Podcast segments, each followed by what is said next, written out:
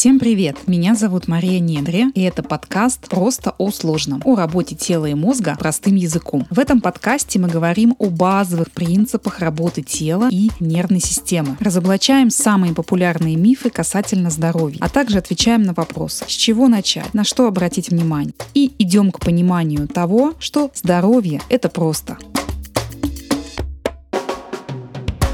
Итак, друзья, всем привет! Это второй сезон подкаста, и сегодня мы говорим о таких методиках дыхания, в основе которых лежит процесс гипервентиляции, в частности, холотропное дыхание. Я не раз а, слышала от знакомых а, о том, что эта практика позволяет стабилизировать психоэмоциональное состояние, успокоиться, избавиться от страхов, панических атак, оказывать некое медитативное действие. И давайте разбираться, так ли это или это миф.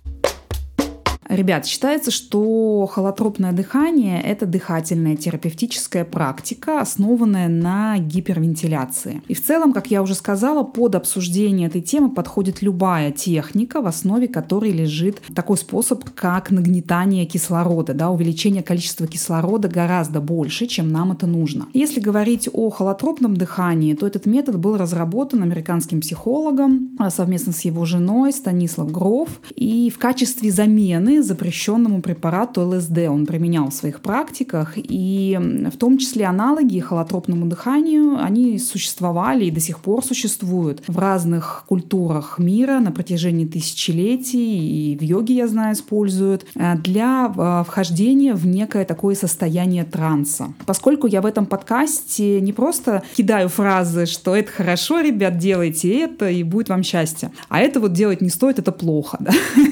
поскольку я учу ученый по образованию, я специалист, который работает с телом и с мозгом, я рассказываю и подкрепляю это принципами работы нашего тела и законами физиологии. Давайте же разберемся, что происходит с телом на уровне физики, когда мы входим вот в это состояние гипервентиляции. И смотрите, сама техника холотропного дыхания, она заключается в том, что человек начинает выполнять глубокие, такие резкие, частые вдохи, и через некоторое время, как а, обещают, я сама, честно, не использую использую, никому не рекомендую, да, такой спойлер, что минут через 20-25 наступает как раз-таки состояние гипервентиляции. Я уже много раз сказала это слово. Давайте разберем, что оно означает. Состояние гипервентиляции – это то состояние, когда содержание кислорода повышается. Ну, потому что просто человек начинает очень глубоко дышать, нагнетать кислород, соответственно, его уровень растет. Но при этом уровень углекислого газа падает ниже нормы. И такое Такое состояние называется гипокапния,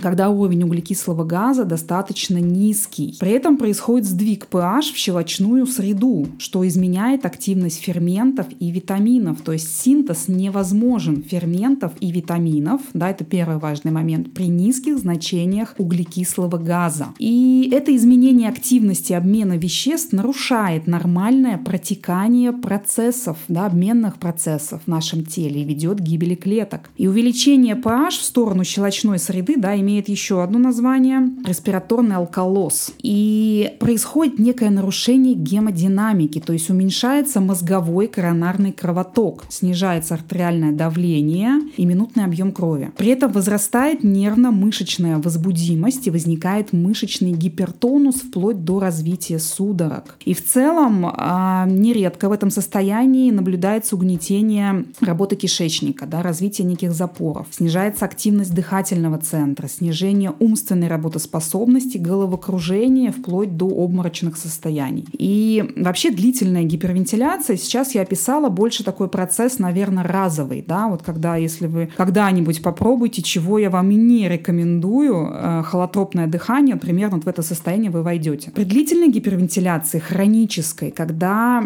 человек постоянно как бы часто дышит чаще, чем ему нужно, да, такое частое дыхание, дыхание достаточно часто, я имею в виду больше 9-10 раз в минуту. Да, вот этот важный момент, э, вы можете себя проверить, сесть в спокойной обстановке, да, конечно, никогда вы идете, бежите, занимаетесь спортом, там другая частота дыхания. Когда вы условно сидите дома, вас ничего не беспокоит, посчитайте, да, по секундомеру, сколько раз вы делаете вдохов в минуту. И считается, что больше, ну, 8-10 раз э, уже такое состояние близкое к гипервентиляции. И что здесь происходит? Да, как я уже сказала, снижается относительный уровень углекислого газа, что ведет к сужению сосудов и мышечному гипертонусу. При этом гемоглобин еще прочнее начинает связываться с кислородом. А мы знаем, что гемоглобин он транспортирует кислород, чтобы донести его в ткани, в нашей в клетки. И в этом парадокс, ребят, что кислорода много, углекислого газа мало, кислорода много, я чаще дышу, я нагнетаю его, но он не может попасть в клетки. Да? Это называется эффект Верига Бора. То есть когда гемоглобин при низких значениях углекислого газа еще прочнее связывается с кислородом и не может его отсоединить. И наступает гипоксия, да, то есть такое клеточное голодание. Клетки нашего тела буквально задыхаются от нехватки кислорода, что в свою очередь тоже э, вызывает торможение коры головного мозга. Ребят, это достаточно серьезное и очень страшное состояние. И я знаю, что в Штатах э, Колорадо, Северной Каролины законодательно запрещены вот эти практики, в основе которого лежит холотропное дыхание, какая-то гипервентиляция, потому что были случаи действительно смертельные. И также противником этих практик выступает очень известный ученый Бутейко. Многие про него слышали, такой основоположник дыхательных практик, ну, завязанных на углекислом газе. И он говорит о том, что да, что э, как бы холотропное дыхание, дыхание, которое способствует увеличению кислорода, оно не ведет к развитию каких-то, не знаю, супер навыков умственных, там успокаивает вас, делает вас лучше, а наоборот он ведет к ухудшению работы мозга, и я с этим с ним э, на 100% согласна. Ведет к деградации нервных клеток. И, как вы уже поняли, да, я выступаю противником холотропного дыхания и в целом любых дыхательных практик, в основе которых лежит гипервентиляция. Если вы выполняете какую-то практику дыхательную, и вы ощущаете головокружение, такое легкое, возможно, возможно, нелегкое, возможно, сильное, то вы, соответственно, начинаете медленно входить вот в это состояние гипервентиляции. Да? И мы еще раз сейчас пробежимся, чем это грозит. Отмирание клеток мозга, снижение работоспособности умственной, физической, а состояние удушья, такие э, состояние тумана в голове, обморочные состояния, подавление работы коры головного мозга, мышечный гипертонус, угнетение работы кишечника и проблемы с дефекацией. И, конечно, состояние вот эти паники, тревоги, такой э, необоснованной тревоги даже, да, иногда. То есть повышается уровень симпатической нервной системы, работы, да, симпатической нервной системы «бей, беги, замри». Клеточная гипоксия ткани, которые буквально задыхаются от нехватки кислорода. Если вы практикуете такого рода дыхание, чувствуете временное облегчение, но потом снова впадаете в состояние нервозности, фрустрации, такого, знаете, отсутствия рациональности принятия решений,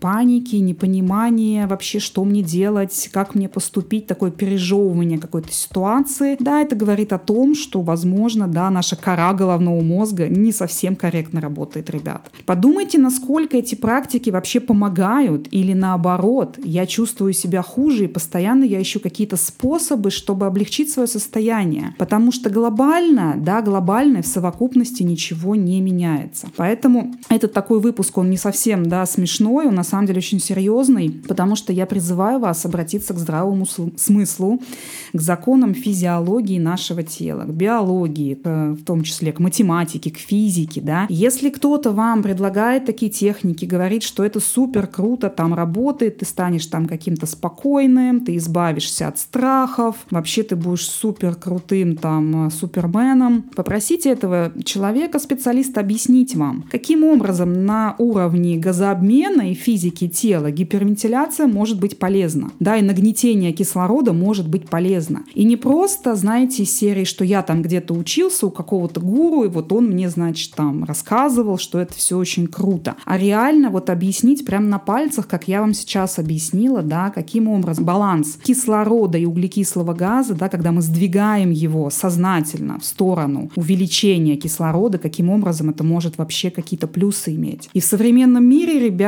э, на самом деле существует очень много практик, направленных на восстановление дыхательного паттерна. И самое простое — это, пожалуй, техника спокойного дыхания. Это вдох. И вдох, ребят, не глубокий. Вдох обычно я советую делать на 2-3 секунды. Вдох, 2, 3, выдох. Длинный выдох на 5 секунд. Да? Еще раз. Вдох, 2, 3, выдох, 2, 3, 4, 5, пауза 2 секунды и повторяете вот этот цикл. Да? Вдох на 3 секунды, выдох на 5, задержка там на 2 секунды, например. И обычно начинается с одной минуты. Очень часто это вызывает такой прям сильный дискомфорт, потому что это непривычно. Да? Мы привыкли по-другому дышать. Непривычное такое дыхание, неприятно. Но здесь надо вот этот момент как бы перейти и просто начать там с 30 секунд, если вам сложно, с одной минуты. Постепенно удлиняя до 15-20 минут. Если вы будете делать это раз в день, то через какое-то время, обычно это быстро происходит, там несколько дней, вы почувствуете ну, некие уже изменения в вашем теле. И человека, да, как можно у себя вообще заподозрить, что у меня гипервентиляция? Да? Человека вот с э, нарушенным дыхательным паттерном, его видно да, сразу. Как это можно да, у себя заподозрить? Во-первых, я вам уже озвучила, что есть тесты. Частота дыхания. Сколько раз в минуту я дышу. Если больше 9-10, то да, уже косвенно говорит об этом. Проба Генчи, тест Генчи. По-другому, да, он называется тест на чувствительность к углекислому газу. Я в предыдущих выпусках об этом говорила. Плюс у меня в Инстаграм есть этот тест, можете посмотреть, э, проверить себя. Некое нестабильное психоэмоциональное состояние, такие качели, перепады настроения, необоснованная тревога, панические атаки, раздражение, плохой сон, да, постоянно, что я хожу в туалет, храп, сухость во рту, нерациональность поведения, такое метание, а что, а как мне делать, а что вообще не понимаю, да. Осанка – это точно показатель нашего дыхания, особенно когда вы сутулитесь, особенно если вы жалуетесь на вдовий горбик, а тяжесть в области шеи между лопатками, вот эта область, да, там в плечах, возможно, что-то где-то побаливает. Ну и, конечно, боль, да, сама по себе боль – это признак того, что, да, уровень симпатической нервной системы, он немного выше, чем нужно. Да, я не говорю о том, что симпатическая нервная система это плохо, и вообще она нам не нужна. Она нам нужна, да, без нее бы мы не выжили. Но она работает более активно, чем нужно, да. То есть она должна включаться в состояние стресса, когда нам нашей жизни что-то угрожает. Но если ей ничего не угрожает, а она у вас ну, продолжает работать, да, вот, вот этот момент уже не совсем, да, не совсем хорошо. И как раз недавно я у себя в сторис в Инстаграм показывала, как через дыхание э, у меня у мужа защемило спину, как-то очень резко он встал, вообще даже дышать больно, не разогнуться. Вот я, кто следит за мной, я как раз показывала, рассказывала, как за 15 минут э, мы сделали дыхательное упражнение, мы подышали определенным образом. Ну, конечно, мы сделали еще неврологическое упражнение с глазами,